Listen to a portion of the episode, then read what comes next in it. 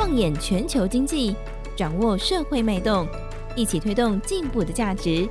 金周刊编辑室好好说，带你说出改变的台湾。各位听众朋友们，大家好，我是金周刊总编辑杨少华，欢迎收听编辑室好好说。那今天我们来谈一个题目，这是金周刊第一千三百三十八期最新这一期的一个，我们看我们的封面故事的报道哈。那这个题目其实。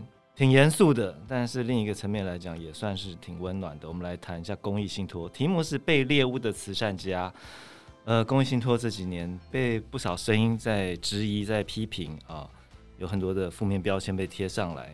那这个报道，当然我们试图把批评或一些质疑的地方，试着讲清楚、说明白，到底是怎么样一个真相。那做这个题目的是我们的老朋友了，于青，于青好。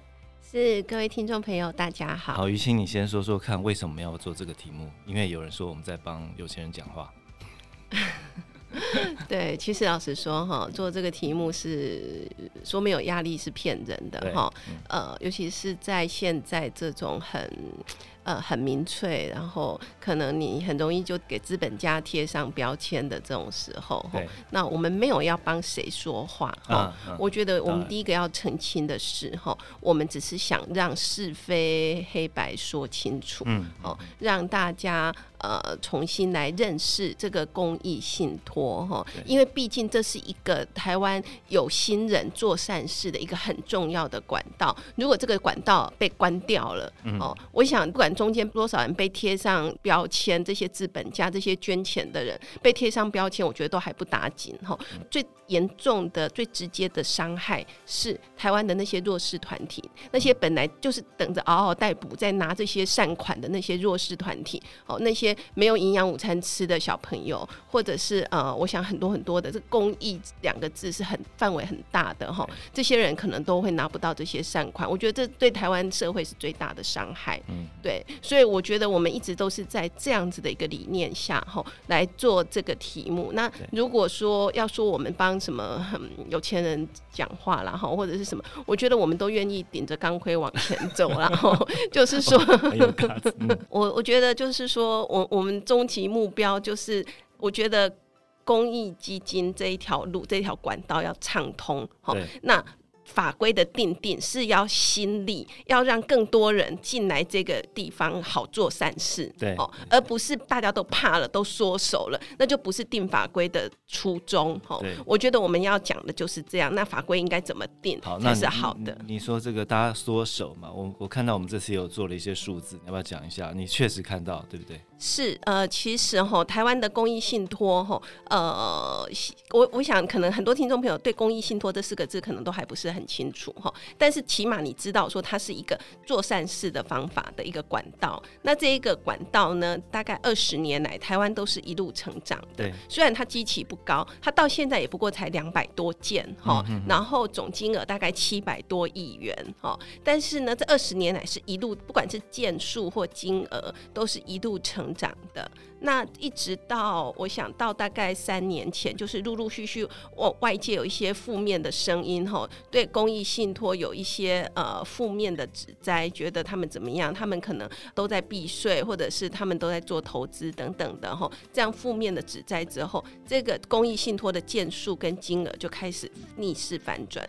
然后就一路往下降，不管是件数或金额。那到今年，呃，这是在三年多来，哈，件数大概少了十几件，金额大概少了一百二十几亿元哦。哦那我我觉得一百二十几亿元，呃，如果你放到比如说很多大企业红海的营收里面，它可能。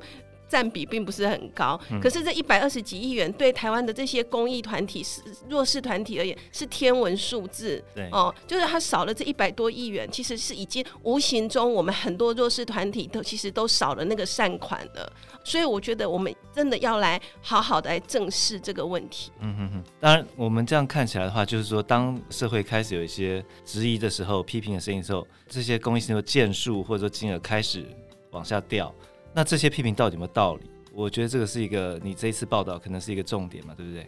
是，呃，其实我觉得应该这样说哈，比如说我用一个比较简单的这个来来讲给大家听好了，比如说呃，过去很多人都在讲说，他们有一个标签哈，就叫做假公益真避税，他的论述的基础大概就是说，你把钱捐进来了，然后你都没有在做公益，可是你假设你捐了一百亿进来，那你一百亿里面呢，你可能每年只花个几千万或一亿这样的钱在做公益，金额比重非常少，可是呢，你这一百亿呢，你可能如果你不捐进来，你可能所得税你就要缴掉三十亿、四十亿，所以你就省了这三四十亿的所得税啊。哦，他简单讲他的论述就是这样，所以他认为你都是假公益之名，行避税之实。嗯、那事实上，吼，来我们来看一下很简单的道理，大家其实都听得懂，吼，因为公益信托，信托它有一个精神。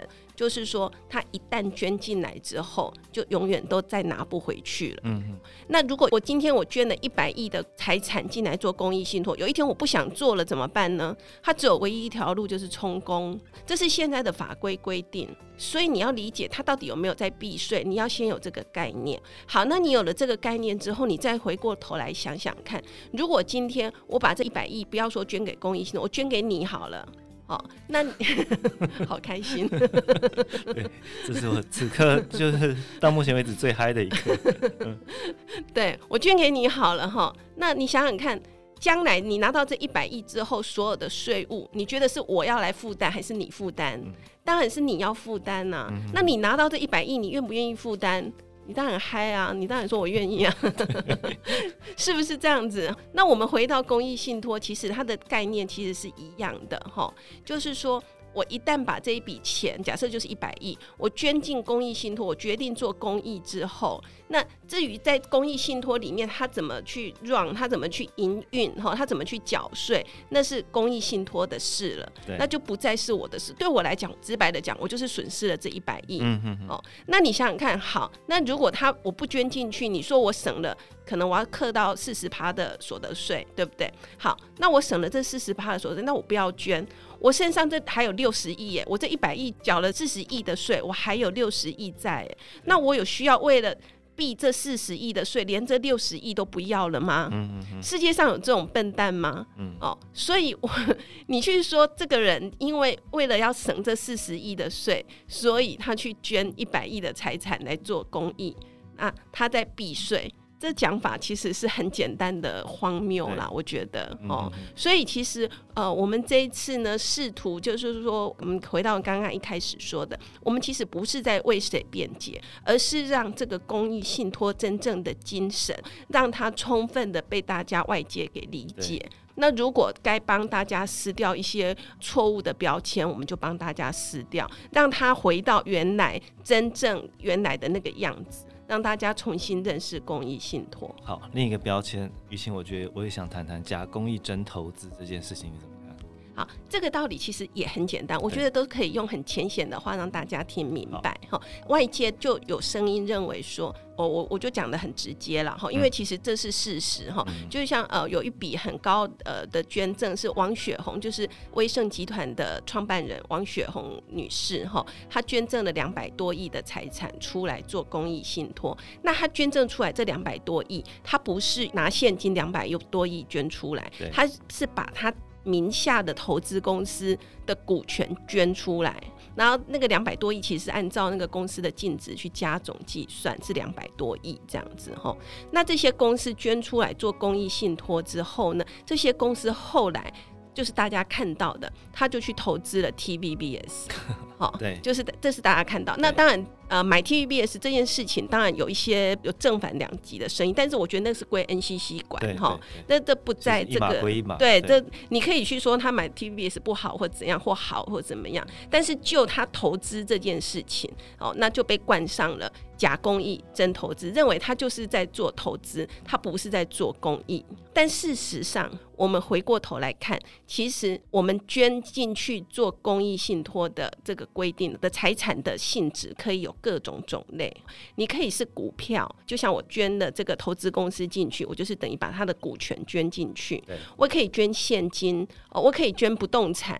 你可以捐农田，你可以捐什么？那捐进去的这一个，比如说他捐进去的是一间投资公司，那这间投资公司顾名思义，它当然就是以做投资为他的本业。对。那这个他被捐赠的这个母体，他就继续做他原来在做的这个事业。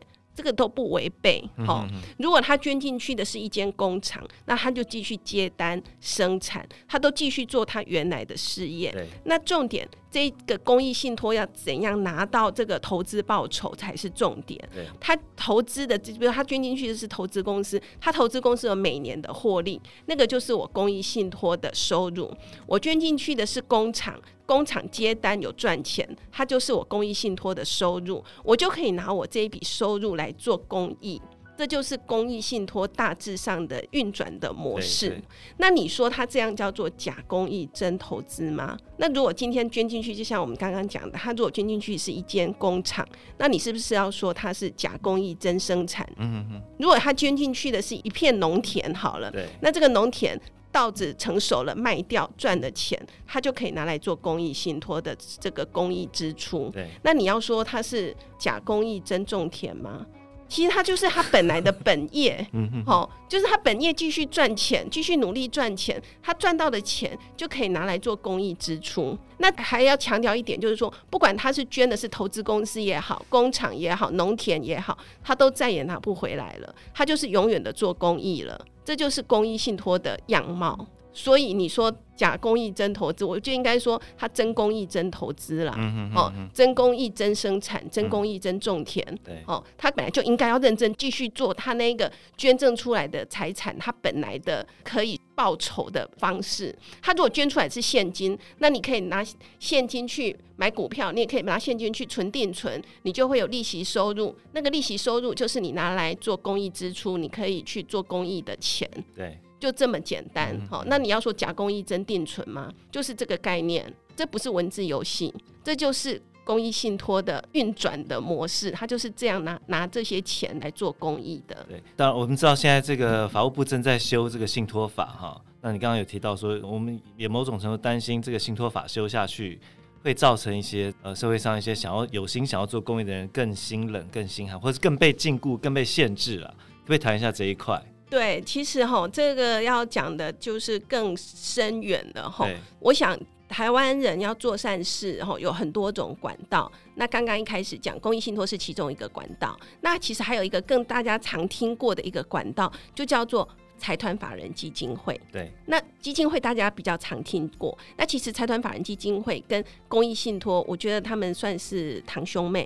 就是说，是很接近的管道，但是又有一点点差异。那财团法人，他其实因为他叫法人嘛，哈，财团有法人两个字，他就是在法律上还有一个人格在。那这个人格在呢，呃，其实老实讲，我白话的讲，他就是不以盈利。作为主要目的的公司，嗯嗯，哦，因为法人就是公司嘛，对，但它就是一间不是以盈利为目的的公司。简单讲就是这样，哈。那公益信托呢，它基本上从头到尾就是一笔钱，它不是人，它不是法人，所以呢，它稍微有一些制度上面会稍微规定松散一点点，但是两个非常的接近，哈。那也是因为在这个前几年的这个外界开始对公益信托有很多负面的指摘之后，哈，所以。我们在二零一八年呢，财团法人法，台湾虽然有已经有很久的这个财团法人了，但是一直没有为这个正式的定一个法律。那在二零一八年的时候，就是因为外面有很多对公益信托的指摘，所以我们就定了一套财团法人法，开始正式的规范这些财团法人。好，那在这个财团法人被规范的状况下呢，其实衍生了很多不合时宜的法令的问题。这些问题呢，当然有点复杂，但是呢，比如说他对他做公益的支出要有多少，他有规范等等的，然后而且规范的很很细。那又比如说，他规定说，因为你财团法人呢，可能因为你要百年永续，他就帮他设想很多，所以就很怕他把很多的资金都拿去买股票，就帮人家又设想了说，你投资股票呢，最多只占你整个基金会的财产总额的五趴，嗯，哦。等等的，那搞的这个从一八年到现在，其实正式实施是一九年了哈。从一九年到现在三年下来，台湾有很多的基金会都已经快要活不下去了。那我们这次也有很多的这个实况报道哦，就是很多人跟我们哀嚎，但偏偏这样很多不合时宜的法令，现在要整个复制贴上到。公益信托来，就是在信托法里面有关公益信托的这一块的规范，对整个要从财团法人法，整个要复制贴上贴过来，就包括我们刚刚讲的这个股票投资的上限呐、啊，甚至于在公益信托里面，他甚至于还想纳入，就是说你每年你至少要花你这个捐赠财产的几趴。哦，那可能现在的行政院版的规定是两趴，一定要做公益支出。那如果今天在这种现在，尤其是现在，老实讲，虽然有一点升息啦，可是其实基本上市场利率还是很低很低的哈。你可能定存还是一趴左右。那你如果说今天我把我的公益信托，假设我们修法真的通过了，将来你如果公益信托，你每年真的要这个呃花掉你财产的两趴，你可能定存利息都不够付，你一定要动到你的本金。那换句话说，如果有人说我这个公益信托想要百年永续的做下去，那就被法规限制，就是不可能了。你一年花掉两趴，你五十年就。Game over 了，好，就结束了。哦，那你是不是要去法规上，要不要这么的强制的去帮人家设想这么多？这是人家捐出来的钱，人家有没有怎样的想法或什么？我们需不需要用法规这样强制的去约束人家？哦，我觉得这是呃，在修法前，千万就是说，我们提出来，大家一起讨论。论对，那各界可以有不同的声音，但是我想这样的声音不要被之前呃外。外界负面的这个错误的逻辑推演，哈，给误导了。我觉得这是我们这一次抢在这个时间，在修法前，我们推出一个好像。诶、欸，不是很合市场胃口的 专题哦，有点硬的专题。但是我们觉得这个时间非非赶快推出来不可哦，就是希望呃这些立法院的这些立法大委员们脑袋要清楚，我们帮大家厘清这些观念，然后我们能够好好的修法，其实是要让善款越来越愿意捐进来。我觉得这才是台湾之福哦，而不是把这些像刚刚讲的，因为外界的误解之后，然然后公益信托的件数金额都越来越少，我觉得那样就不对了哈。对，其实真的就像于心讲的啦，我们这个当然看到从数字上，可能一般人也没有那么每天紧盯这些数字，但我们确实是从数字上看到了一个公益信托消失的危机。那这个消失的危机的背后，它的原因是什么？这个这些原因到底有没有道理？我想这是我们这次报道最核心想要跟读者沟通的一件事情。什么事情都可以讨论，但是讨论要有一个健康合理的基础啊。我觉得大家可以想一想，台湾是不是公益信托必须要持续存在？如果你的答案是我们台湾必须要有公益信托的话，你应该重新认识一下公益信托这个东西的架构。我们这一次有访了非常多的业者，那也欢迎大家多多参考《新周刊》第一千三百三十八期《被猎物的慈善家》。好，以上就是我们今天的节目，谢谢大家收听，谢谢，拜拜，拜拜。